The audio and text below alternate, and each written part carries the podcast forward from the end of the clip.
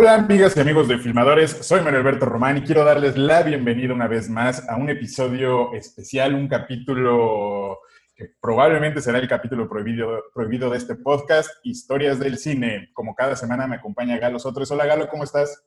Hola Alberto, hola a nuestro invitado que todavía no decimos su nombre, pero lo vas a presentar, pero la gente que nos ve en YouTube ya lo está viendo. Estoy muy emocionado, como dices. Eh, esta historia es, muy apasionante para mí, entonces se necesitaba un tercero muy conocedor del tema para poder hablar de ello y, y aparte un talentazo. Así es, amigas y amigos de Filmadores. Esta es la primera vez que vamos a ceder el micrófono de la historia del cine del día de hoy a una persona eh, externa al podcast por dos razones. Una, como bien dijo Galo, es importante que tengamos un conocedor eh, del tema. Y dos, por si hay algún pedo o algún disclaimer, le echen la culpa a él. Nosotros solo venimos de oyentes. Este, damas y caballeros, aquí está con ustedes Alex Aguirre Tanús, un profesor, amigo y colega de esta plataforma Filmadores. Hola Alex, ¿cómo estás? Bien, bien, muy contento de estar de regreso en este programa que soy fan y, este, y que me encanta, me encanta este, participar y ojalá y podamos pronto este, ya que me vuelvan a invitar, güey, y que ya esté yo ahí con ustedes en el, estudio echando una chela.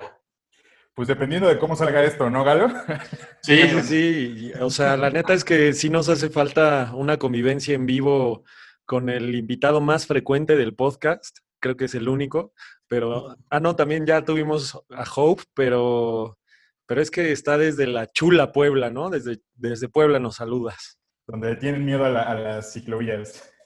Así es.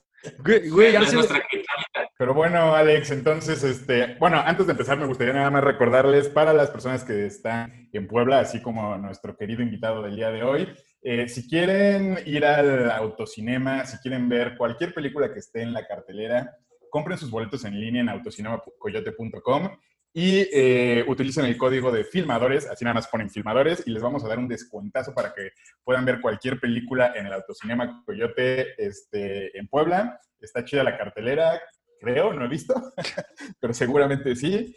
Y eh, también los invitamos al sí está chida, sí está chida porque ya se va a estrenar Mortal Kombat esta semana. Creo que van a tener ya proyecciones de la nueva película de Mortal Kombat en el Autocinema de Puebla. Entonces, va a estar bien bueno. Y también en, el, en la descripción de YouTube y en la de, Spotify vamos a poner el link al grupo de Facebook para que, como saben, siempre tenemos una sección de preguntas y respuestas, eh, bueno, casi siempre, donde ahí nos pueden dejar sus comentarios, si les gustó, de qué quisieran que habláramos, si quieren que volvamos a invitar a Tanús o no, ahí pueden tirar todo el hate y sobre todo la opinión de este capítulo, eh, ahí la pueden tirar también. Pues bueno, antes de, no, más bien ya, eh, arranquémonos este, con esta historia. Alex, te cedemos cámaras y micrófonos hasta allá, hasta la chula Puebla.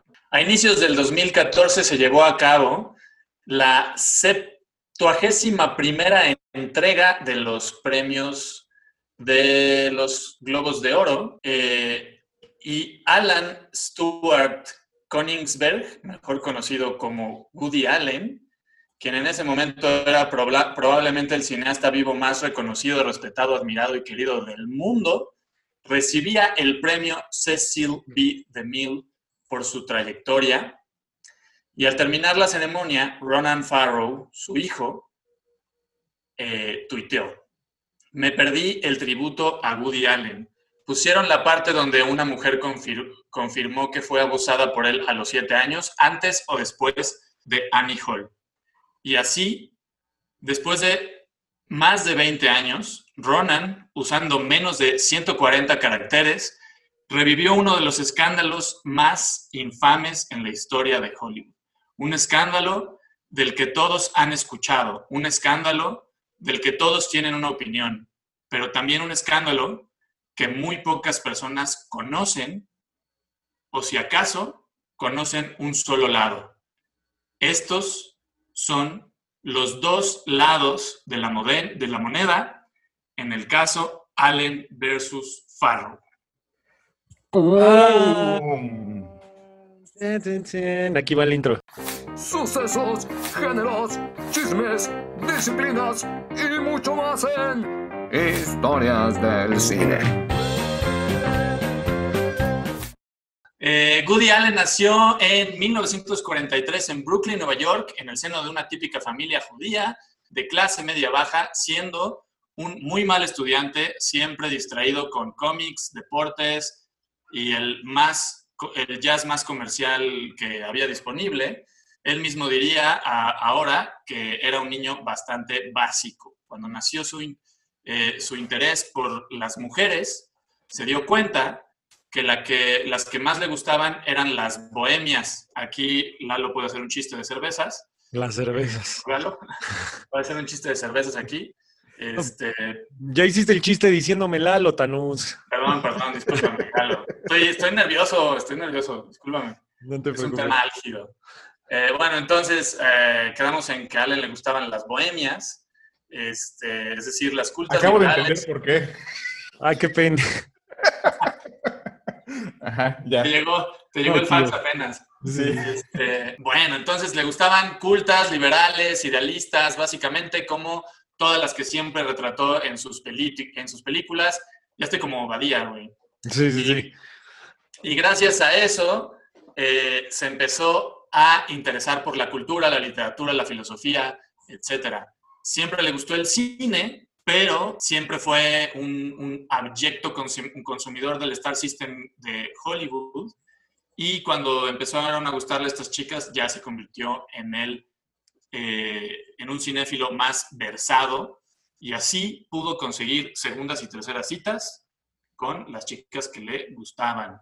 O, o sea, me forma- estás, perdón, perdón, me estás diciendo que Woody Allen dijo, pues no estoy, no estoy mamado, no estoy alto, no estoy guapo, voy a ser intelectual y que solo se volvió o se interesó en el jazz y todas esas cosas para ligarse a morras hippies. Exactamente. O Eso sea, es, es, el equivalente a volverse vegano ahorita como para... Era un pagafantas cualquiera. Exactamente, exactamente. Era, dice que era el niño más pinche aburrido del mundo y como le gustaban las chicas así intelectuales y demás, pues ya se, se- se puso a estudiar. No Se empieza volvió- bien esto para Woody Allen, ¿eh? ¿Eh? No empieza bien esto para Woody Allen. No, no, no empieza bien, no empieza bien para Woody, porque además se convirtió en, el- en- en lo que podría ser hoy en día el acérrimo enemigo de un, de un filmador. O sea, un mamador. Sí, porque en realidad todos sabemos que los mamadores del cine son mamadores porque quieren coger. O sea, es la verdadera. O sea, no tienen una carrera prominente en el cine, no son estrellas, no son ricos. ¿Qué les queda? Mamar. Es lo único que les queda. ¿Qué opinas, Alberto? Comentarios. ¿Qué Sigamos opinas? con la historia. De esa forma tan, cosa- de, tan casual, Woody se convirtió, aunque él lo niegue, en un joven súper culto y elocuente, que además tenía una facilidad innata para la comedia. Su hermana, su prima Rita, que tanto quiere, e incluso su madre, lo alentaban a escribir chistes que después mandaría a los periódicos para que los publicaran. Esa fue la semilla para que Allen se convirtiera muy rápidamente en un escritor de comedia muy exitoso. Escribía principalmente sketches y material para estandoperos y late nights. Hasta ahí, ¿algo que decir? Nada. Nada, nada, todo bien. Solo, solo como que hay que especificar, ¿no? Su tan querida prima Rita, de la cual no abusó, pero sí era Sí. querida. Porque Sí, claro. A partir de ahora, o sea, Woody Allen cuando digas- aplicaba a Woody lo de que a la prima se le arrima, ¿no? Ah, ok, ok, ok. No era de Monterrey. No era de Monterrey, ¿no? Ni de Texas. Es que en, en Estados Unidos es en el sur donde hacen eso y en México es en el norte, porque ahí se hace el, el chorizo de la. de- del, ¿Cómo se llama? De que De la infamia. De la infamia. Ay, nos ve muy mal con este episodio. Sigamos, muchachos. Ah, entonces escribía para late nights y ese tipo de cosas. Eh, pronto se convirtió en un neoyorquino como muy popular, eh, sobre todo cuando lo convencieron de hacer su propio stand-up, algo que nunca, nunca terminó de gustarle porque, eh, pero nunca, nunca le gustó estar en el escenario, pero no podía dejar de hacerlo porque era un súper éxito. Y con, ese, con esta onda como súper nerviosa que tenía y todo, este, a la gente que estaba realmente nervioso, o sea, la gente le mamaba porque como que pensaban que era parte del personaje o algo. Todo esto eventualmente lo llevó a participar en un, pro- en un proyecto bastante peculiar que se llamó What's Up Tiger Lily. Eh, ¿Alguien sabe, alguno de ustedes sabe qué es What's Up Tiger Lily? Of course not. Ok. Claro What's Up que, Tiger Lily? ¿Eh? que claro que, que no sabemos, pero Ah. Nos vas a Pero contar. Ya, ya, ya se los voy a decir. Digo, quiero ver si, digo, si de repente hay ahí participación, está chido. Entonces, bueno, What's Up Tiger Lily es una, es una película que- que- en la que participó Woody Allen. Algunos lo toman como su primera película, que en realidad no fue así, o él, él al menos no lo considera así. Pero What's Up Tiger Lily es una película donde un güey compró una, una película coreana y, y contrató a Woody Allen para que Woody Allen escribiera un guion basado en las imágenes de esta película coreana y doblara la película con su propia historia, con sus propios diálogos. o sea, él tenía que interpretar lo que veía. Él escribió, hace cuenta que dijo, o sea, veía la, la película y decía, en esta, en esta escena donde están en un submarino, pues a mí se me ocurre, aunque no sepa nada de coreano, que están diciendo esto y esto y esto, y están diciendo tal, tal, tal. Y entonces él hizo un casting para traer gente a que, los do- a que doblara a los actores y él mismo dobla a- al, al protagonista. Oh. Entonces ahí hace una historia completamente distinta de una, de una película de la cual se compraron los derechos. ¿Qué- De hecho, qué- estoy revisando en IMDb y aparece como codirector de la película, ¿eh? Junto Sí, sí, a sí. Senkichi Tan- Taniguchi, perdonen mi tu coreano. Coreano. Sí, porque, porque Taniguchi es, es el director de la película original Y a Woody lo ponen como director porque pues, es el que se le ocurre la historia y, y- y dirigió a los actores de doblaje y cambió la historia por completo. O sea, no es un doblaje común. Ese, ese es como un gran reto, ¿no? O sea, intelectualmente y profesionalmente suena muy chistoso, pero aquí lo que más eh, curiosidad me da es que a estas alturas del episodio ya van dos cosas muy relacionadas al caso del que vamos a hablar, porque primero que se hizo intelectual porque le gustaban las mujeres hippies y después traduce una película coreana, ¿no? sí. Solo tú tienes esa, esa capacidad de, Sí. de Sí. ver estos, estos hints. Unir los Pero- puntos.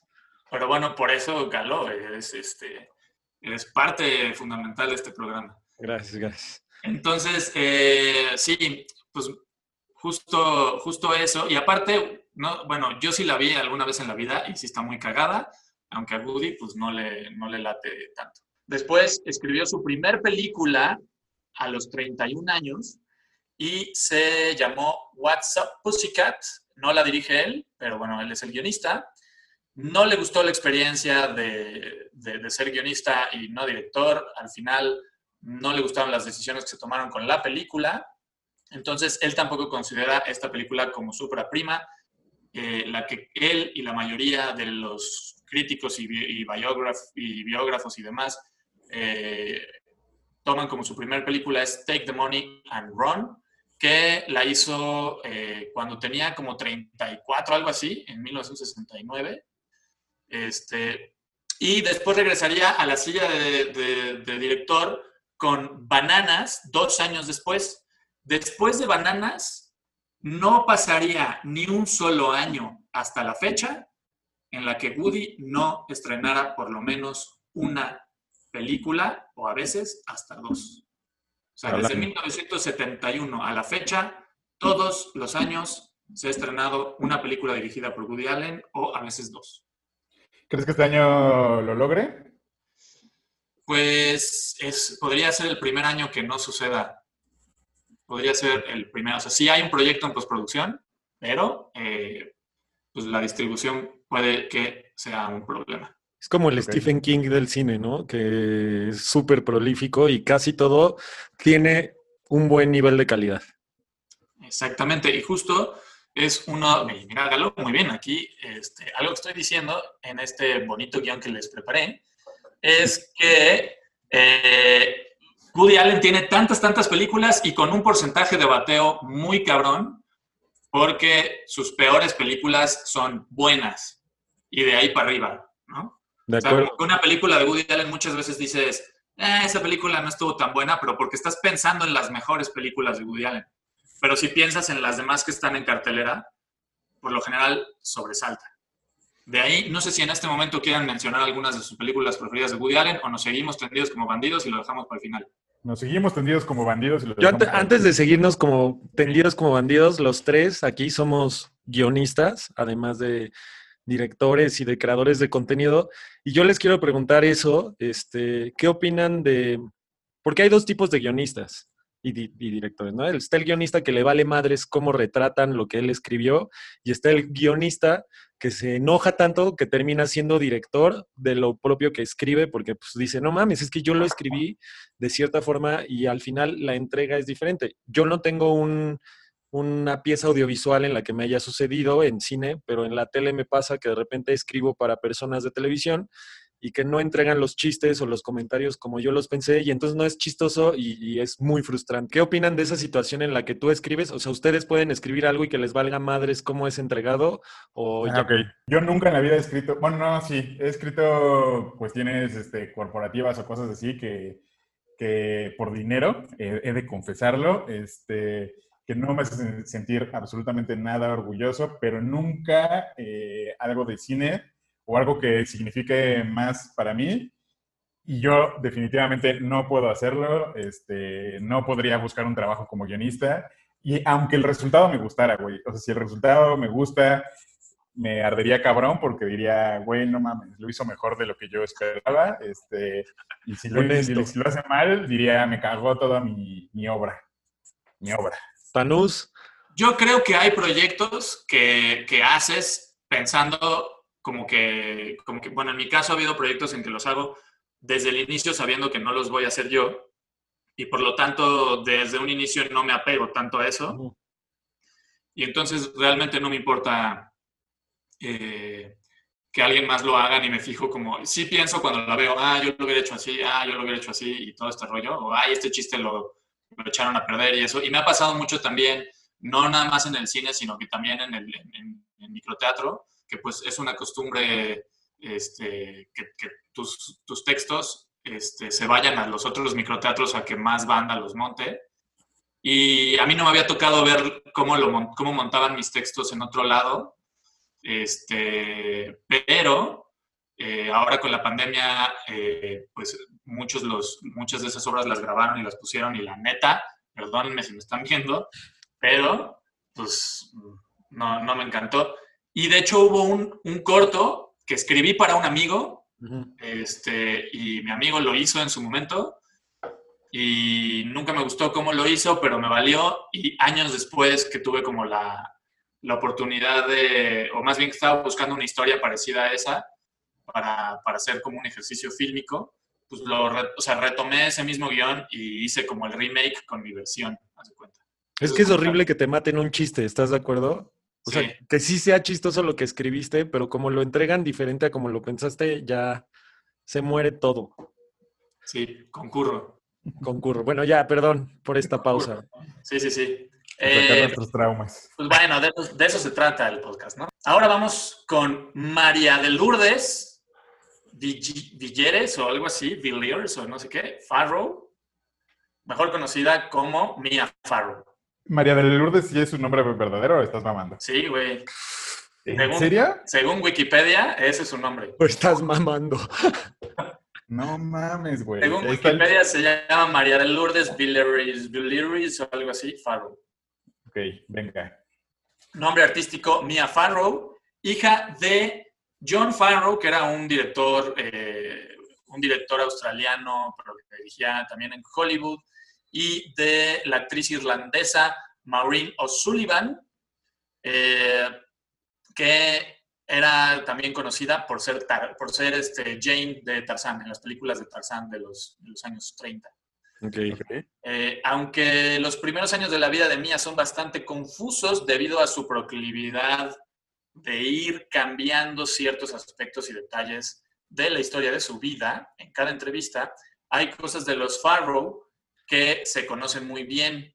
Su mamá, por ejemplo, era una actriz bastante famosa, como les suelo decir, de los años 30, y su padre era un famoso director y productor de cine conocido sobre todo por ser alcohólico y mujeriego.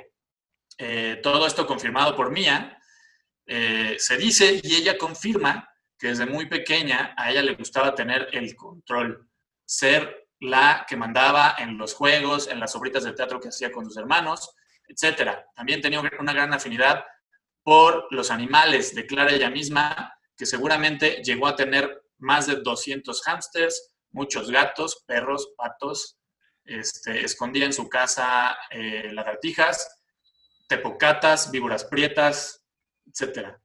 Cacomitles. O sea, era un partido político de México, ¿no? Así es.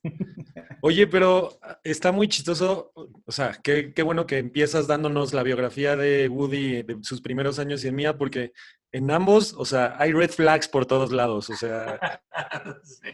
muy Esto no va a terminar bien. Esto no va a terminar bien, o sea, si juntas esos dos no van a terminar bien. Esto no va a terminar bien.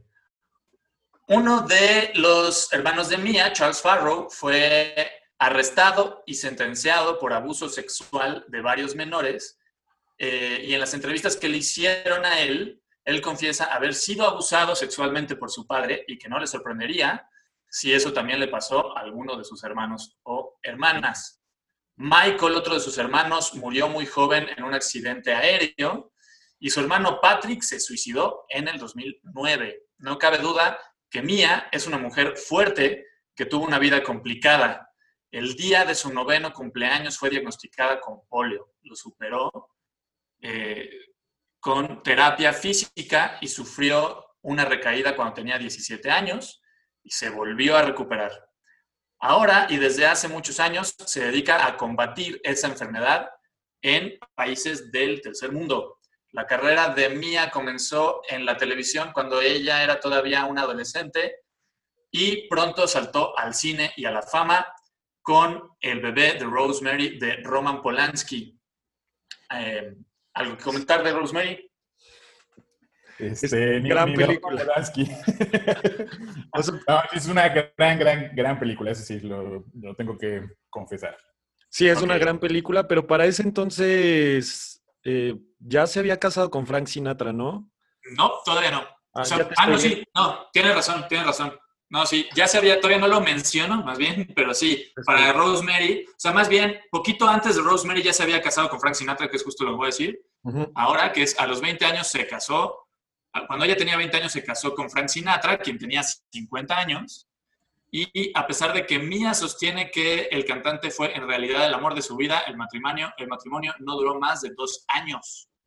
Eh, y fue justo por culpa de que Sinatra no quería que ella hiciera el bebé de Rosemary y pues a ella le valió Bergie y se quedó con la película y, y le dijo Frank, pues si te gusta y si no, vas y chingas a tu madre. Bien dicho, porque creo que esa película la convirtió en una estrella y posteriormente en, pues, por lo menos una interpretación inmortal en la historia del cine. Exactamente. Eh, y bueno, después de que se divorció de Frank Sinatra, que también es importante recalcar esta onda de que pues, ella tenía 20 años y el 50, un poquito parecido a, a lo que sucedió después con Woody y bueno, no, no voy a, no voy a hay, red flags. digamos, digamos que si hubiera un, un, psicólogo o una psicóloga aquí presentes, diría, claro, está buscando un, una figura paterna, porque aparte Frank Sinatra era conocidísimo, además de cantar bien, que le gustaba mucho la bebida, ¿no? Y, Exacto. Y el papá de, Mia Farrow también era alcohólico. Exactamente, tenía muchas similitudes, de hecho, con, con, el, con el, papá de, de Mia Farrow. Entonces sí está muy freudiana esta, esta onda. Eh, entonces, bueno, después del, divorcio se deprimió muy cabrón y afortunadamente fue rescatada por su gran amiga Dory Previn, letrista, compositora, ganadora de un Oscar y esposa de André Previn, también un premiado compositor. Los Previn acogieron a Mia en su casa y al poco tiempo ella quedó embarazada de gemelos por André. Dory tuvo entonces que salirse de su casa y dejar a su esposo con su nueva familia, lo cual eventualmente la condujo a un instituto psiquiátrico. Tres años después de que nacieron los gemelos, tres años después de que nacieron los gemelos Matt y Sacha, Mia Farrow sintió la necesidad y el compromiso social de adoptar a una niña de Vietnam llamada Lark. Después tuvo otro hijo biológico con Previn, que se llamó Fletcher. Después de eso, eh, se le antojó otra niña porque le gustaba como que cada hijo tuviera su parejita y adoptó a Summer. Dos años después, eh, pensó que la mayoría de las personas adoptan bebés y no niños un poco más grandes, así que consideró justo y noble ir a Corea a adoptar a una niña de siete años. Eh, y ahí es cuando aparece Sun Ji, mejor conocida como la manzana de la discordia.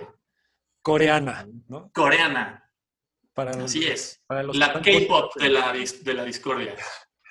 Para los que están poniendo atención, o sea, Sí, podemos porque ya me ver perdí entre tantos nombres, güey. entre tantos nombres e hijos. Estoy así como. No, ¿eh? pero a ver, Mia Farrow desde chiquita coleccionaba animales y los escondía y este comportamiento que yo creo que tiene que ver con algún trauma familiar derivó en que ahora coleccionaba niños, colecciona niños a la fecha, porque creo que hace poco adoptó a otra niña. Sí, no, ella sigue adoptando, o sea, a, a través de los años sigue adoptando. O sea, eso no, porque la otra también es que tal cual, y se va, va a sonar muy feito, pero la realidad es que tal cual como sus animalitos, pues igual se le van muriendo y ella sigue adoptando. O sea, esa es la, la neta. Es la realidad, no, no están mintiendo, no están Sabemos de, sabemos de varios que se terminaron suicidando, este, así, cosas muy trágicas que le pasan a estos, a estos niños, la verdad. Este, otros pues se van y ya no le quieren hablar nunca más en la vida. Entonces se le van perdiendo algunos y pues va, Otras le bajan el marido. va adoptando más. Este, entonces, bueno, sí. Eh, ajá, los, los, te perdiste con los nombres de los, de, los, eh, de los hijos. No vamos ni a la mitad todavía de los hijos, ya creo que no los vamos a seguir mencionando, pero sí vale la pena mencionar que esos, los nombres que pongo, pues son los nombres o que tienen a la fecha o que son los nombres como más conocidos. Porque otra cosa que hacía Mía era cambiarle los nombres a sus hijos como si fuera, no sé, o sea, de repente, por ejemplo, Ronan, ahorita que es Ronan, el, el que mencionamos al principio que hizo el tweet, que es el único hijo biológico que tiene con, Woody Allen, este, Ronan se llamaba Satchel y luego se llamó, no sé, tuvo, antes de Ronan, tuvo cuatro nombres porque les va cambiando, va a un partido de básquetbol y, y ve a un jugador que le gusta con un nombre y llega y le dice, tú te vas a llamar así ahora. O ella de repente tiene un papel donde se llama Daisy y le encanta el nombre de Daisy y llega con su hija y le dice, tú te vas a llamar así ahora. Curiosamente, la única que nunca se dejó cambiar el nombre fue Sunji. Eh. Entonces, Sunji, siendo huérfana desde que tiene memoria, vivió en las calles desde muy pequeña y eventualmente terminó en un, orfanato, en un orfanato en Corea y cuando tenía siete años fue adoptada por Mia Farrow. Sunji declara que ella era feliz en el orfanato, donde tenía amigos y por supuesto era mucho mejor que vivir en la calle. Mia nunca le cayó bien, ya que la pequeña, eh, la pequeña niña no hablaba ni una gota de inglés y Farrow se desesperaba mucho de que no aprendía a la velocidad que ella esperaba.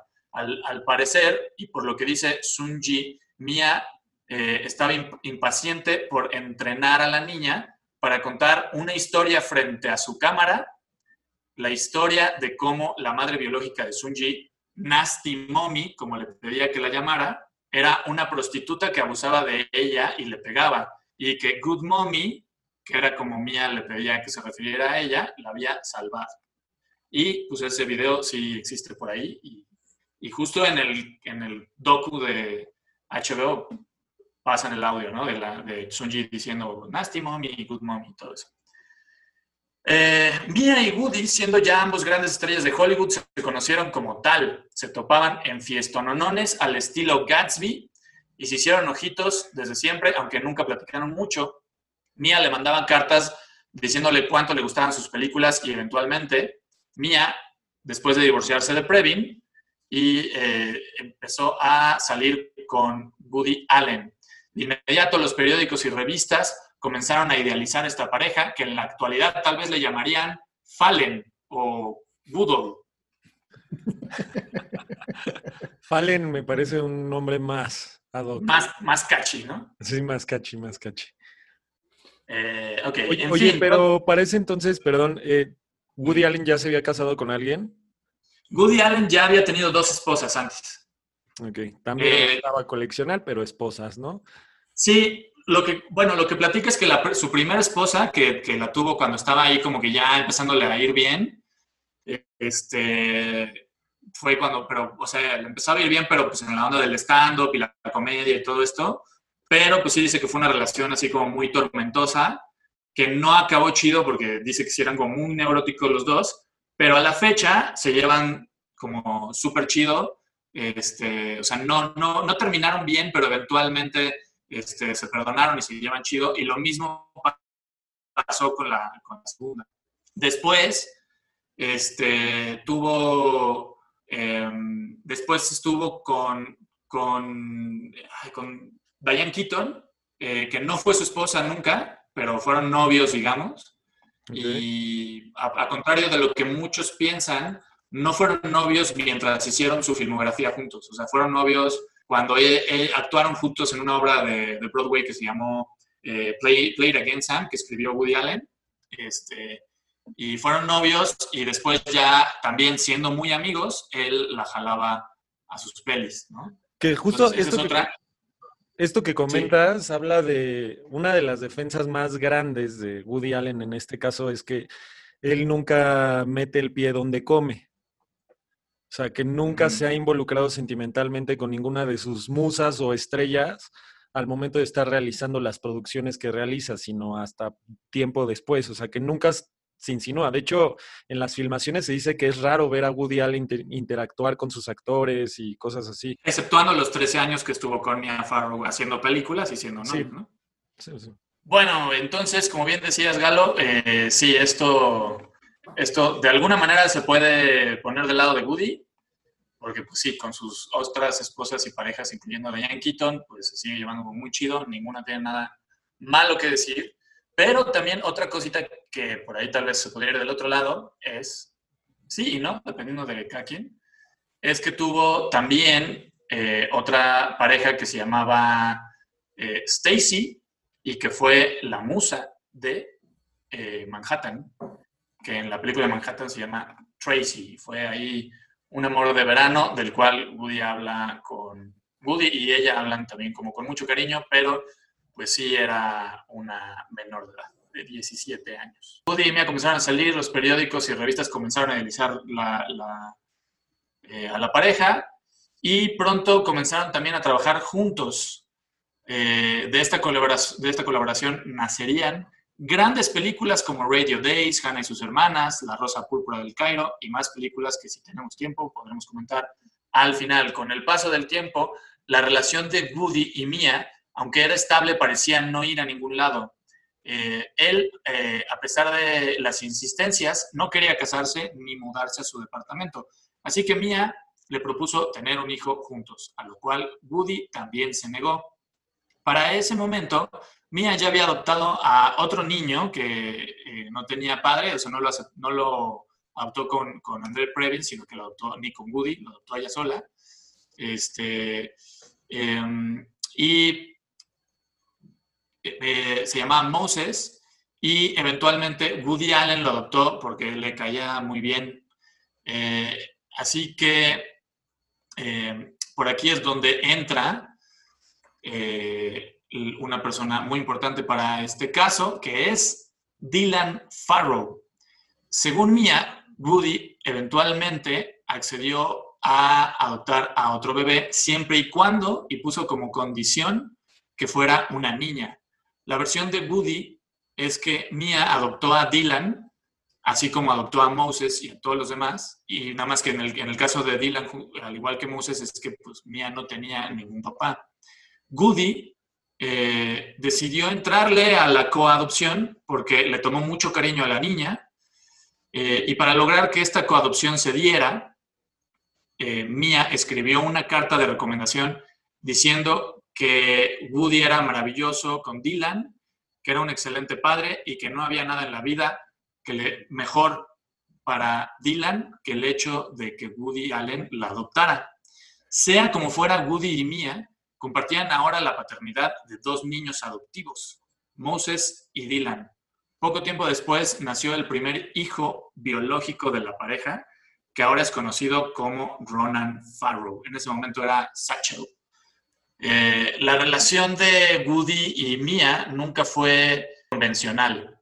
Y claro, ¿cómo podía hacerlo? La mayoría del tiempo que pasaron juntos fue en el set, eh, haciendo una o dos películas por año. Por supuesto, ella siendo la, la actriz y él el director, Mia tenía más tiempo de esparcimiento y para pasar con sus hijos, y Woody trabajaba casi todo el año. Era del conocimiento público que a pesar de tener hijos en común, no solo no estaban casados, sino que no vivían juntos e incluso nunca llegaron a pasar una noche en la misma casa. Cada quien tenía su apartamento en lados opuestos de Central Park. A Mia le gustaba mucho pasar el tiempo en su casa de campo y Woody odiaba el campo. Así que no fue, sino que sino hasta que adoptaron a Dylan, que empezó a frecuentar la casa de campo. Entonces, Sunji era una adolescente rebelde y retraída que odiaba a Mia y por añadidura Woody no le caía muy bien. Los años siguieron pasando y mientras Sunji crecía y se preparaba para ir a la universidad, la relación de Woody y Mia se deterioraba cada vez más, al punto que Woody iba a la casa de campo solo a pasar tiempo con sus tres hijos, en especial con su favorita, Dylan. Es como súper eh, aceptado por todo el mundo que la favorita de Woody, incluso por Woody, que la favorita de Woody era Dylan. Mia, preocupada por la actitud de Sunji, le pide a Woody que la lleve a ver eh, partidos de la NBA, ya que ese era un gusto que ambos compartían. Woody no pensó que esto fuera una gran idea, ya que nunca había realmente convivido con Sunji. Eh, pero para su sorpresa terminó disfrutando muchísimo de su compañía, más de lo que debería, confiesa Allen. Mia notó que la relación de Sunji y Woody se hacía cada vez más estrecha. Me dio mucho gusto, declaró en más de una ocasión, pero nunca se esperó lo que pasaría después.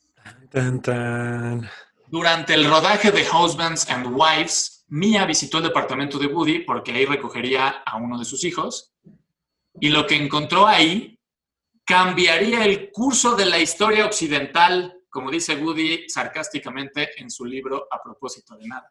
Mia encontró en el departamento de Woody fotos de Sunji, su hija de 21 años de edad, posando desnuda. ¿Pueden imaginar ese sentimiento? Mia fue a su casa e hizo una reunión familiar y al borde de un colapso nervioso le dijo a todos sus hijos que Woody había violado a Sunji.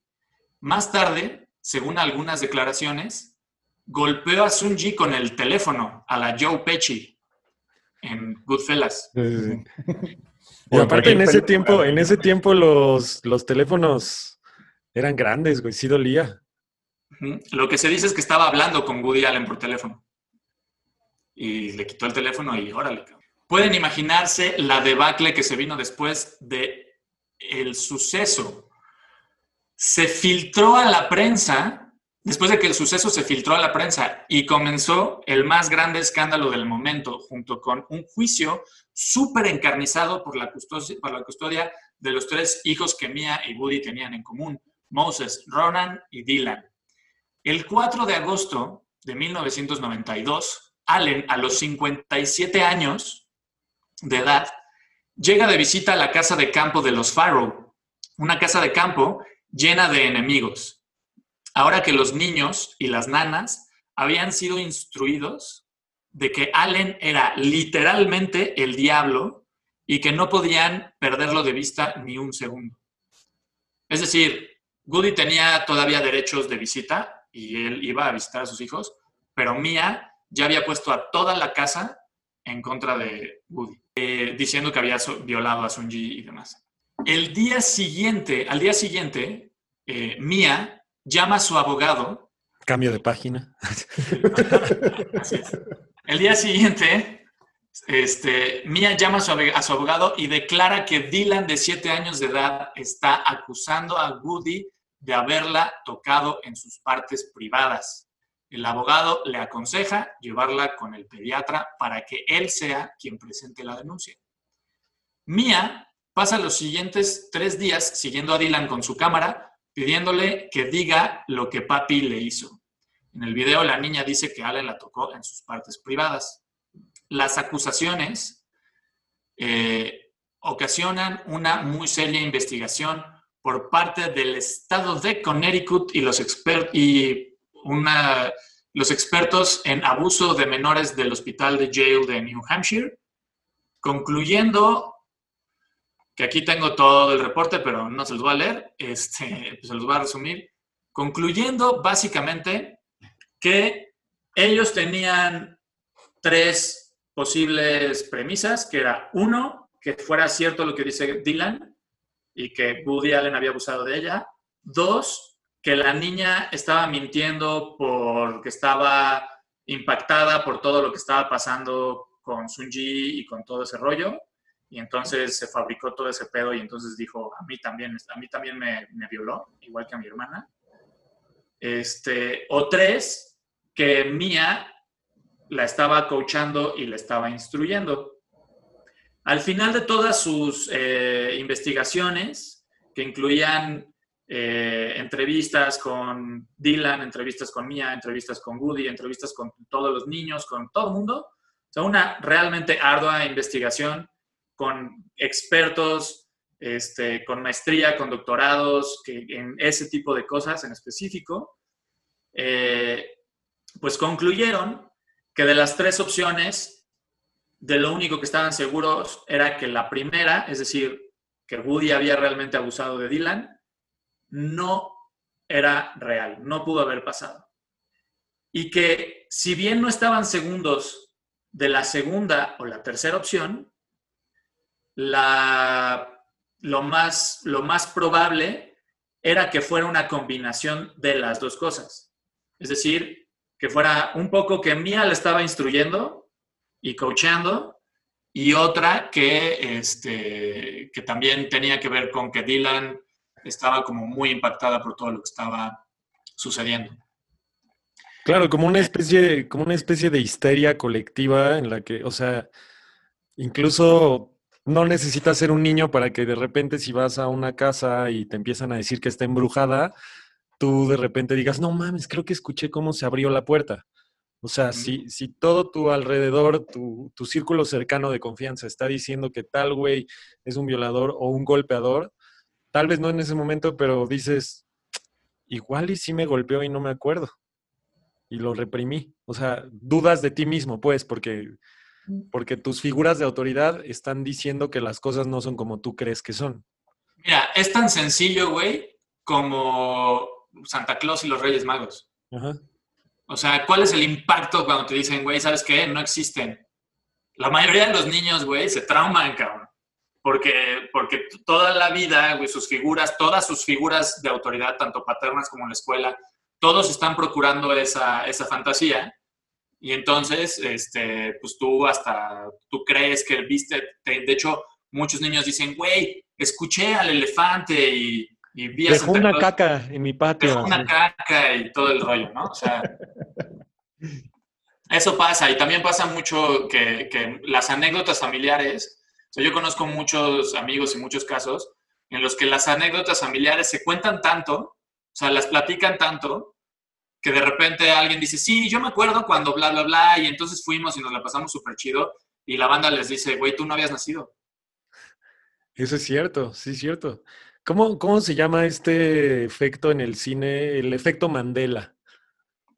Ay, güey, a ver, ilústranos. El efecto Mandela es que se genera en el inconsciente colectivo como una verdad que todos creemos que es y que en realidad no es cierta. Por ejemplo, la película de Shazam nunca existió, la del genio. En realidad es una película que se llama Kazam o algo así con Shaquille O'Neal. O, por ejemplo, eh, uno más común en la de We Are the Champions. Todo el mundo canta We Are the Champions of the World en el último verso de la canción y nunca dice of the world en la canción, pero por alguna razón todos la cantan porque creen que es real justo, era, justo, era, lo que estaba pensando sobre este efecto, lo del efecto Mandela, es como este tipo de, de cuestiones que sí hacen que tú jures que viste o que sabes de, de ese tipo de cuestiones. Con la película que menciona Galo, hay un chingo de gente que dice, güey, yo vi esa película. Yo la, yo la vi y la recuerdo, pero es una película que no existe. O sea, tú te metes a IMDb y no está la película, ni siquiera hay registros de nada. ¿La de Shaquille O'Neal? Ajá, la de, o sea, sí tiene, una, sí tiene una siendo un genio él, pero se llama de diferente manera. No ah, se, llama de mejor, sí. Este, y, por ejemplo, otra muy famosa es lo de Player Against Sam. Nunca dicen Player Against Sam en, en Casablanca. Ah, de eso no me acuerdo porque hace mucho vi Casablanca. Pero... Todo el mundo piensa que dice Player Against Sam y nunca lo dice. Pero justo es eso, o sea, que como decías lo de la familia, que cuentan tanto una anécdota que la gente cree que la vivió. Exactamente. Entonces, no conforme con esta declaración de las autoridades, la parte acusadora levanta otra denuncia ahora en el estado de Nueva York, porque eso fue en Connecticut. Y pues para no hacer la historia larga, pasó exactamente lo mismo. Nada más que la, la investigación de Connecticut duró seis meses y la investigación de Nueva York duró 14 meses. O sea, 14 meses estuvieron investigando a Woody Allen hasta por debajo de las piedras, haciéndoles exámenes psicológicos. Woody Allen eh, les dijo, güey, pueden ir con mi, yo autorizo que vayan con mi terapeuta y con el terapeuta de los niños y, este, y pídanles todos los archivos y búsquenme por donde quieran, yo no tengo ningún pedo. Mientras más me registren, por mí mejor. E incluso se ofreció a la prueba del polígrafo, pero como en estos estados la prueba del polígrafo no, eh, no constituye una prueba, el Estado se negó a practicarle la prueba del, o sea, a pagar o a, o a ellos proveer la prueba del polígrafo. Y entonces él dijo, güey, no hay pedo, o sea, tráiganse al güey más chingón que exista. De hecho, el que inventó casi casi el polígrafo y es el, la autoridad máxima del polígrafo, traigan ese cabrón y que me haga la prueba del polígrafo. Le hicieron la prueba del polígrafo, pasó la prueba del polígrafo, invitaron a Mía a someterse a la prueba del polígrafo y la, rechazó. Complicado se pone el caso. Sí. Eh, no, eh, y bueno, y al final concluyeron los de Nueva York exactamente lo mismo que los de que los de Connecticut. Básicamente lo mismo, con otras palabras.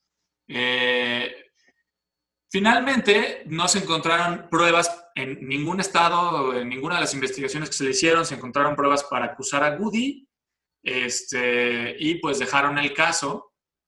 Pero por otro lado, el juicio de la custodia eh, lo ganó Mia.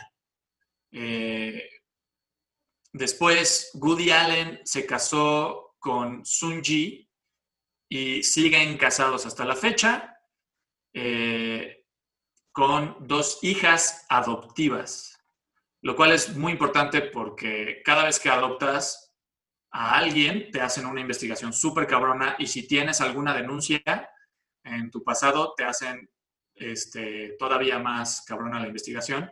Y a él se le hicieron en Connecticut, en Nueva York, cuando adoptó a su primera hija y años después cuando adoptó a la segunda. Y nunca le han encontrado nada. Eventualmente las aguas se calmaron, pero como dijimos al principio, 20 años después, Ronan y Dylan se hicieron públicos con nuevas declaraciones, o más bien sosteniendo las declaraciones de hace 20 años. Y en el 2014 despertó de nuevo la controversia pero nada aún comparado con lo que, con lo que sucedió en el 2018 y 2019, con el movimiento Me Too y el auge de las redes sociales, la gente se volcó a opinar sobre el caso y decidió tomar una postura de un lado o del otro sin tener ningún conocimiento de lo sucedido. Y aquí se termina esta historia tan macabrosa. Un final, un final abierto para que el público decida, opine en, en, YouTube, en Spotify, en Twitter, nos arrobe, nos miente la madre y lo que sea, pero muy polémico. Alberto, tus observaciones. varias cosas que decir que sé del caso. Como les dije, yo tuve la oportunidad de ver este documental que está en YouTube que se llama, eh, por cierto, Woody Allen is, is inocente, by the way, Woody Allen is innocent. Este, donde hablan de un montón de cosas bien interesantes, eh, donde hacen una investigación súper puntual de todas las, las, denuncias que tiene Woody Allen o como todas estas eh, pruebas que ahora... Eh, argumentos. argumentos que exactamente, que tienen como, como cierto y tienen por ahí que ver con una enemistad que tiene una escritora, me parece, de la revista Vanity Fair, que siempre eh, se dedica a sacar así un montón de, entrevistas, reportajes y todo, eh, basureando a Woody Allen y más allá que basureando, dando por sentado ciertas cosas que no tienen, eh, que no se han comprobado realmente o que están demostrados que son mentiras.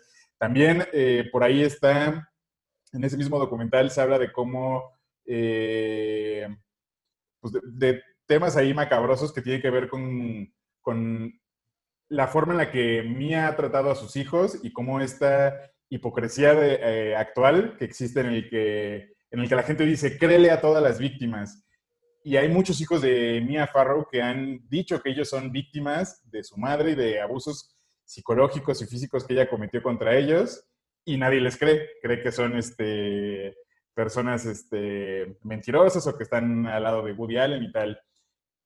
Por otro lado, también está el cuestión, la onda de que el novio de Ronan Farrow eh, es asesor de comunicación de Obama o fue asesor de comunicación de Obama y dicen por ahí que está el hecho de que él metió toda esta pues, jugo con los medios para reavivar el caso, para hacerlo grande y cuestionan un poco a Ronan Farrow de cómo siempre él hace todos los casos que él denuncia siempre los hace con él como el centro del, caso, él es el protagonista. Aunque él denuncie el Me Too, eh, yo estoy aquí defendiendo a las mujeres y él siempre toma todas estas dolores ajenos y él se pone al centro como el...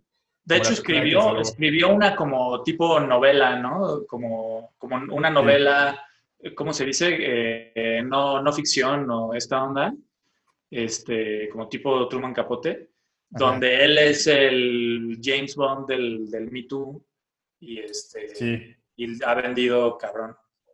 Y también hay como un montón de cosas bien extrañas ahí con que Mia Farrow ha dicho que sí es hijo de Woody Allen y tal. Y, ay, no quiero sonar como a los que culpan a las víctimas, pero el güey es, lo cagó Frank Sinatra, güey. O sea, está igualito a Frank Sinatra. O sea, no se parece nada a Woody Allen y si lo ves hay una comparación ahí extraña.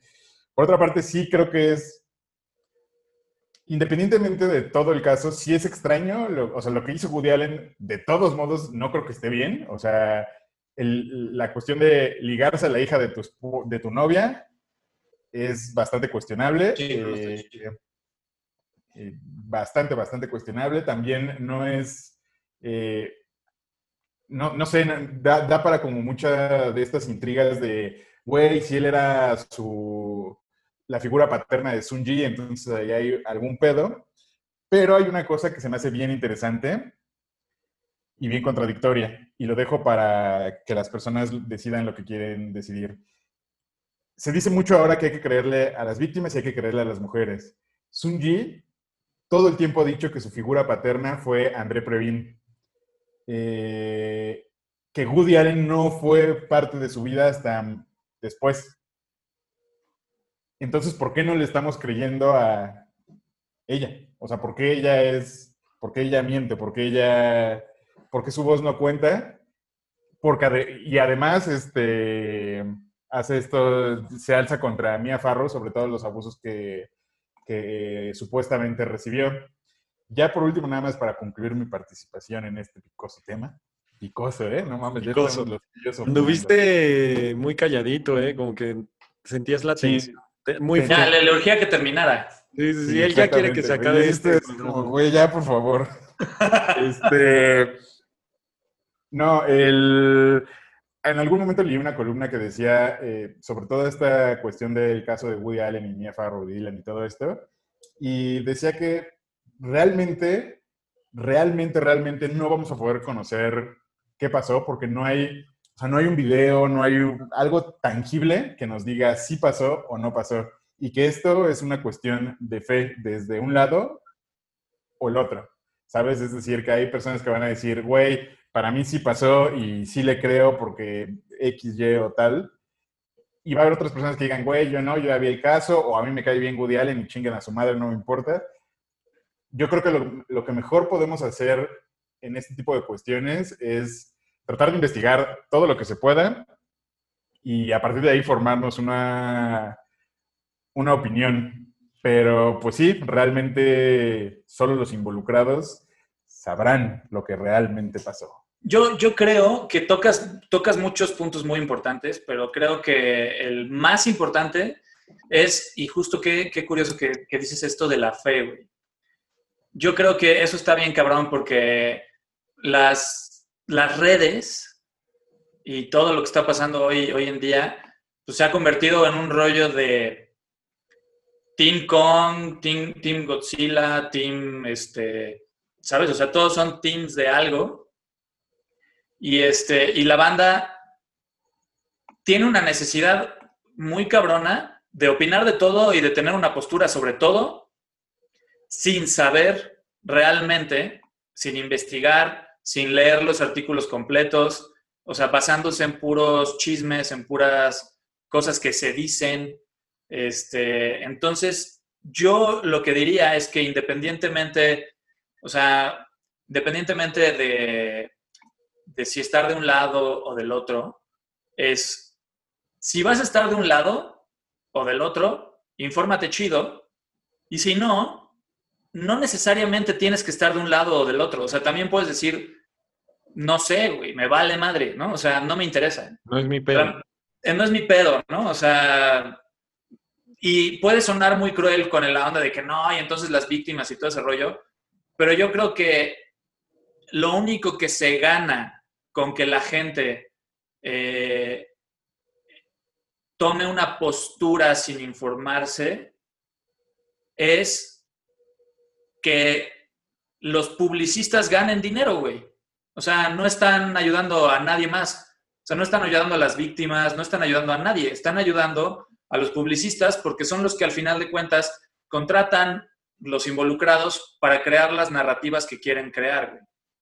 Entonces, el arma hoy en día para atacar a alguien es el linchamiento mediático.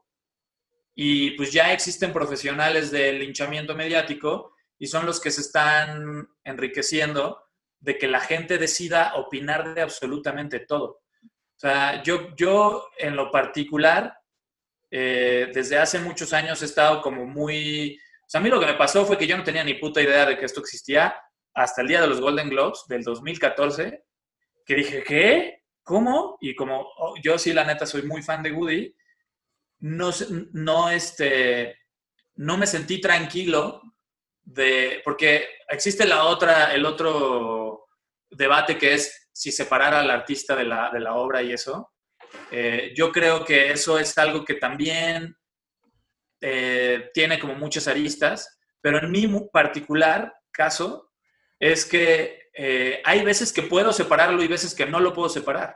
O sea, hay veces que por más, a mí con la neta con, con, Michael Jackson sí me pasó de que me mamaba muy cabrón y después de, de, investigar bien cómo estuvo todo el rollo, como que ya sus rolas no, o sea, las... No prenden tanto. No me prenden ya, güey, o sea, automáticamente bye, o sea, sin, sin racionalizarlo mucho de decir, no, yo creo que sí debo de este, apoyar a la causa y entonces no lo voy a escuchar. Simplemente me dejaron de prender, güey. O sea, me subo al Uber y tiene algo de Michael Jackson. Digo, sí le cambia, por favor. O sea, la neta es que me pasó así. Y con Woody no, no podía yo como, como separar esta onda. Y entonces dije, a ver, voy a investigar cómo está el pedo. Y, y al final, pues ya yo tengo mi, mi, opinión como muy personal de este, de este tema. Pero también puede pasar que no te, que no te importe, güey. O sea, que digas, no me interesa investigar si, eh, si, no sé, si, voy a poner un ejemplo estúpido, no me interesa investigar si Walt Disney era, este, era nazi, güey. A mí me maman las películas de Walt Disney y, y si era nazi, neta, no me voy a poner a investigar. O sea, creo que es como, como lo vaya sintiendo, ¿no? O sea, no, no es como que eh, en el caso de separar al hombre de la, de la obra. En el caso de tomar una, una, postura es lo contrario, o sea, tienes que involucrar a la lógica. Y en este caso, eh, la gente creo que ha dejado de utilizar la lógica, o sea, no solo no investigan, sino que no ven la lógica, solamente dicen, ay, ese Woody sí se ve, y de cualquiera de los dos lados, ¿no? Porque pueden decir, ah, ese Woody Allen sí se ve re, raro y está como todo cochino y además, este, se casó con su hija adoptiva, que además hay un chingo de cosas que, que están mal informadas, ¿no? Que no era su hija adoptiva, que no fue una figura paterna, etcétera. Y, este, y por otro lado, también hay banda que dice, este, no, esa, eh, no sé, esa Dylan se ve que nada más está queriendo llamar la atención, este, eh, a, lo mejor le quiere sacar varo, o sea, también, tampoco está bien, ¿no? O sea, de un lado o del otro, creo que tienes dos opciones. O te informas chido antes de tomar una postura, o no tomes una postura. O sea, a mí, ajá, estoy de acuerdo contigo. A mí, este, lo que se me hace muy hipócrita, se me hace un movimiento muy hipócrita, la cancelación eh, y tomar posturas, porque es para lo que les conviene. O sea, entonces, si un cineasta mamador o una persona que antes gustaba de Woody Allen y después de lo que salió dice, me desagrada Woody Allen, ya no voy a ver sus películas, agarra y dile, oye, güey, entonces no vas a volver a poder ver nunca más Pulp Fiction, porque fue producida por Harvey Weinstein. Y te dice, ah, no, es que es que es o sea, sí, Weinstein es un cerdo, pero pues, Pulp Fiction es una obra maestra del cine, ¿cómo crees que la voy a dejar de ver? Entonces también es para lo que a ellos les conviene, o sea, realmente la gente que habla así, que se desprende de Woody Allen de esa forma, es porque les gusta el chisme y, y pertenecer a algo, pero, pero no lo hacen por convicción, porque si por convicción fuera, no verían toda la década de los noventas de las películas producidas por Harvey Weinstein, que son de las joyas más grandes del cine. También sí. creo que, o sea, yo sí creo fielmente en que, aunque tú decidas, como de, güey, ya me cagó Woody Allen y, y por si sí o si no, ya dejo de ver sus películas y todo este pedo, lo que más me caga es que la forma en la que las personas juzgan a los otros, a las personas que deciden seguir viendo cosas de Woody Allen, a nosotros nos pasa un chingo en filmadores, que si compartimos algo de Woody Allen es como pinches cerdos malditos, este, apoyavioladores y tal, y es como, güey, no, o sea, nosotros solo queremos hablar de la parte de él como cineasta, todo el chismerío atrás es otro pedo con el que no nos queremos meter, queremos hablar lo que consideramos más valioso de él y tienen como esta nervio de... El nervio, el, el nervio. nervio de juzgar y basurear a las personas por que disfrutan Annie Hall o Manhattan o creen que la filmografía de Woody Allen es increíblemente relevante. Entonces es... No, pero a ver, o sea, algo que decía Thanos que es muy cierto, cuando, no, cuando la cosa esté muy turbia, usa la lógica. Yo no me atrevo, eh, no tengo la, los pelos de la burra para cuestionar a Mia Farrow, porque, por ejemplo, a mí me ha pasado que yo le cuento a mi papá, me acuerdo cuando me reventaste el hocico con mi espada de las tortugas ninja y él dice, yo nunca te he pegado. Y no hay video, no hay testigos y es su palabra contra la mía. Y yo me acuerdo que me reventó el hocico y él dice que no. ¿No? O sea, y es lo mismo, o sea, yo no puedo cuestionar a Mía si fue víctima o no, porque además tuvo unos procesos horribles, o sea, tuvo una vida horrible. Woody Allen, Woody Allen tiene también cosas bien raras, o sea, los dos tienen tela de dónde cortar, pero aquí lo importante es la lógica. O sea, en, el, en Me Too, todos los casos que salieron, ¿cuántos testigos no empezaron a decir que Kevin Spacey era un marrano? ¿Cuántos no empezaron a decir que Harvey Weinstein, o sea, un violador, alguien que tiene estos comportamientos tan nocivos y tan dañinos para los demás. Lo pueden ver en Mindhunter, en, o sea, todo, toda la gente que está enferma, ya sea porque asesina, porque viola, porque le gustan los niños, no lo hace una vez. Sí, no. O sea, no jamás, lo hace una vez. Se jamás le... ha sucedido. Ajá. O sea, todos, todos los depredadores tienen una compulsión y tienen, eh, tienen un historial y eventualmente cuando los cachan, sale, sale todo a la luz. O cuando los denuncian, empiezan a salir más a la luz. Y hay gente que dicen, güey, pues salió a la luz lo de, lo de Stacy. Y aparte, pues Sunji este, es mucho más joven, etc. Pero lo que, lo que hay que entender es que hay un perfil psicológico muy diferente, que tampoco quiere decir que esté bien, pero hay un, hay un perfil de, psicológico muy diferente de alguien que se siente atraído por las mujeres jóvenes, ¿no? No forzosamente menores de edad, sino jóvenes. No forzosamente menores de edad o, o, en, esa, en esa brecha, ¿no? Como digamos, este, como, como lolitas, por así decirlo. O sea, no es lo mismo como una lolita que una niña de cinco años. Entonces, el caso, y aparte el caso de, de, Stacy fue completamente eh, consensual, que también es otro perfil psicológico completamente diferente, el de alguien que, tiene, que ha tenido dos relaciones con mujeres mucho más jóvenes y que habla en sus películas y hace comedia alrededor de, de, de hombres, este, porque muchos lo usan como, como, argumento, ¿no? El hecho de que en sus películas hay eh, mucho, de, mucho de eso, ¿no? De mucha hombres, insinuación. Mucha insinuación, ¿no? Este, referencias a Nabokov y, y, estas cuestiones de gags que tienen que ver con, con hombres mayores, con, con, con, mujeres jóvenes. Pero pues ahí está Mía con Frank Sinatra, que no es muy diferente del, de, de Sunji con, con, este, con Woody Allen. Y, y al final de cuentas, eso que dices es muy importante. Woody Allen nunca tuvo atrás, o sea, nadie ha denunciado de nada que pasó antes de lo de Dylan ni después de lo de Dylan. Esta parte de la lógica eh, a la que Woody Allen de alguna manera apela desde que fue a la entrevista de 60 minutos, este, del programa 60 minutos, en 1992, cuando estaba todo este rollo en pleno auge, de, las, de, de, las, declaraciones, de, de, las acusaciones. Y él dice, sé lógico, güey. O sea, estoy en medio de, una, de un juicio encarnizado por la custodia de mis hijos. Eh, tengo 57 años, nunca he tenido ninguna, ninguna acusación por, parecida.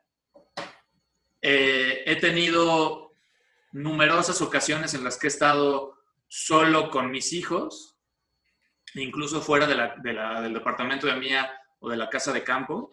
O sea, días en los que ha pasado él solo con, con Dylan este, y, con, y con Satchel, ahora Moses. Y de repente un día, en medio de este, eh, en medio de esta encarnizada lucha por la custodia, se me ocurre ir a una casa llena de enemigos, llena de gente que me está vigilando. Me trepo a un ático siendo un conocido claustrofóbico, o sea, un ático que era como súper chiquitito. No, pero además se trepa siendo un conocido violador en esa casa. Siendo un conocido, claro, o sea, lo dejan, o sea, lo pierden de vista, aun cuando Mía le dijo a las nanas, a Moses, que, que Moses dice, a mí me dijeron que estuviera este, vigilando y yo estuve vigilando y nunca, nunca desaparecieron. Y, este, pero el güey dice, ok, nadie me está viendo, me llevo a Dylan al ático y en este preciso momento, a mis 57 años, decido convertirme en un pedófilo.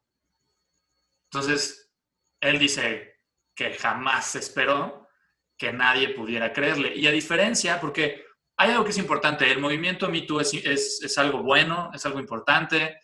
Eh, el hecho de empezar a crear una cultura, de creerle a las víctimas, está bien, pero no quiere decir créele ciegamente como si fuera el Corán o la Biblia, o no, o sea, lo que quiere decir es que no las eh, ignores, güey. O sea, que no las ignores, que no las rechaces, que no les digas, este, estás loca, estás queriendo llamar la atención. Cuando dicen créeles, lo que quieren decir es, levanta la denuncia e investigalo. Y eso fue lo que se hizo a final de cuentas. O sea, se, se, investigó dos veces y se investigó muy, muy, muy minuciosamente y se trató a Dylan como la hija de dos grandes celebridades. O sea, no se le trató como, como una niña que fue a levantar una denuncia aquí en el Ministerio Público de Puebla. O sea, se le trató como la hija de Mia Farrow y de Woody Allen. Entonces, este, pues en ese sentido, pues no hay, o sea, no, no hay una falta de, de atención hacia, hacia el caso de, de, Mia. Digo, de, de Mia y de Dylan. Claro que también, ah, o sea, el ser humano está bien pinche loco y tal vez eso le pudo haber excitado a Woody Allen en ese momento y dijo, aquí donde menos se lo esperan lo puedo hacer. Eh, la lógica dice lo contrario y, obviamente la voz de las víctimas siempre va a ser muy importante. En este caso es un caso muy complicado. La verdad es que pudo haber pasado y pudo no haber pasado. La lógica dice que lo más probable es que no hubiera pasado, pero nunca. La lógica y las investigaciones de los profesionales, ¿no? Pero nunca lo vamos a saber, o por lo menos, o sea, yo no me atrevería a decir ni que Woody Allen es inocente, ni que Mia Farrow es inocente. Solo es como.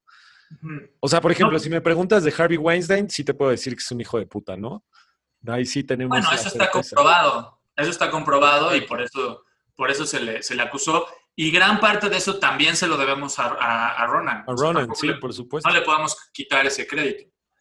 Aunque él lo utilice para hacer la estrella del momento, lo hizo bien, güey. O sea, eso es, eso es innegable. Yo creo también, bueno, para cerrar otra vez mi participación. Sí, ya este, con esto cerramos este.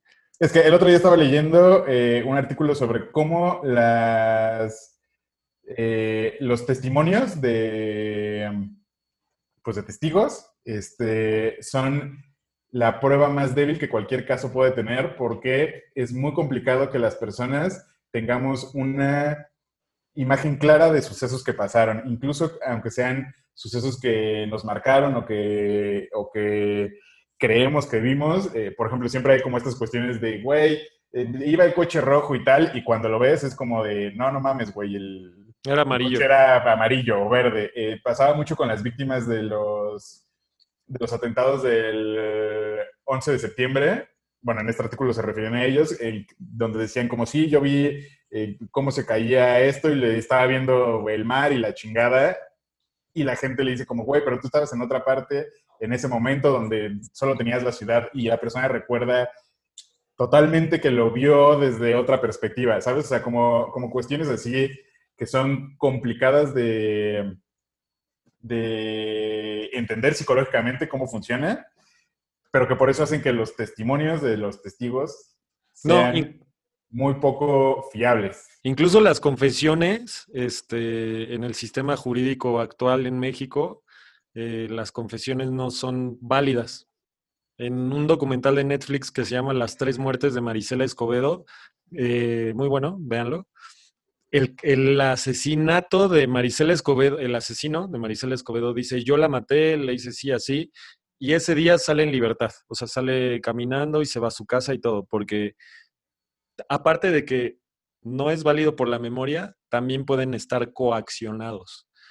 También pueden estar sugestionados por otras fuentes o por otras cosas. Entonces, en Estados Unidos, y eh, que es como el sistema que está tratando de imitar México, el sistema jurídico, ni una confesión de un asesinato es 100%, o sea, no se puede usar al 100 para culpar a alguien. Por eso se piden varios testigos, porque entre los testigos lo que detectan es el modus operandi. Si los tres testigos hablan de un coche rojo, verde, azul, eso ya no importa. Lo que importa es los pasos que toma el delincuente o el agresor para cometer sus agresiones. Y entonces ahí es en donde van uniendo los puntos. Pero sí, o sea, incluso la palabra misma de la persona no es válida ante la ley. me imagino que en, el caso de México, ¿no? En Gringolandia creo que sí. O sea, si es una sola confesión y te dice, o sea, es que piden pruebas. en Estados Unidos, si yo voy y digo maté a una persona, si no hay cadáver, no, no me Ah, bueno. A, lo mejor sí me meten a la, cárcel, pero no me pueden matar por homicidio hasta que no haya cadáver. Sí, te, empiezan a investigar porque, pues, pinche loco que vino a decir que mató a alguien, pero normalmente los juicios son de eh, confieso y te digo dónde están enterradas mis víctimas y entonces dicen, ah, no mames, sí es cierto. Bueno, sí, al final digamos que depende del, del jurado siempre que te crean o no te crean tu, confesión, ¿no? En el caso de, de los gringos. Pero aquí, este, algo que, algo que es interesante también mencionar es que las, las, la conclusión de las autoridades tiene mucho que ver con la inconsistencia de todas las declaraciones de toda la banda que declaró este, a favor de Mía, ¿no?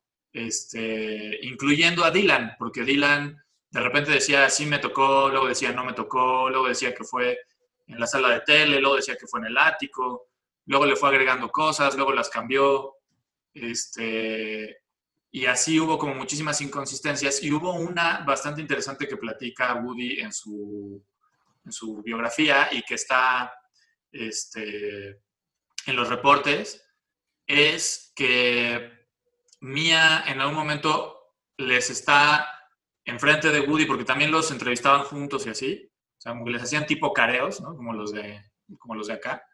Y, este, y le dijeron, y, Mia estaba describiendo que cuando Dylan bajó de la, del, este, del ático, fue a, abrazar a, a, su hermana, una de sus hermanas, que ahorita no me acuerdo cómo se llama, este, y, se, que la abrazó y que se confortó en ella sin decirle qué había pasado.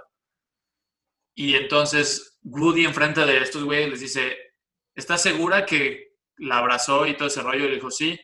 Le dijo, ah, pues qué raro, porque en ese, ese día esta chava no estaba en Connecticut, estaba en Nueva York.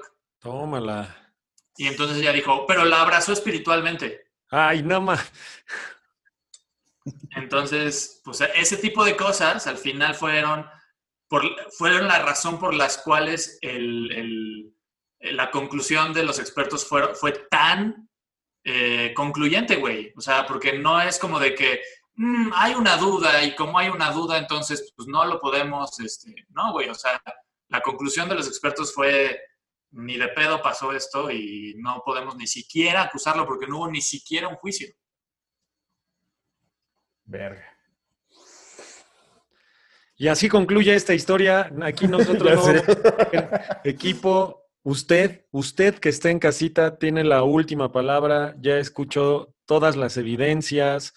Ya escuchó que sí, que también Woody Allen tuvo relaciones con una menor de edad de 17 años, pero también escuchó que cuando convivió con Sung Ji ella ya era mayor de edad, no como se decía, porque al principio de cuando reavivó este caso es de no mames, se casó con su hijastra y seguro le gustaba desde chiquita, no Woody Allen no la veía ni convivía con ella, o sea, era lo más X del mundo, era una persona cagante.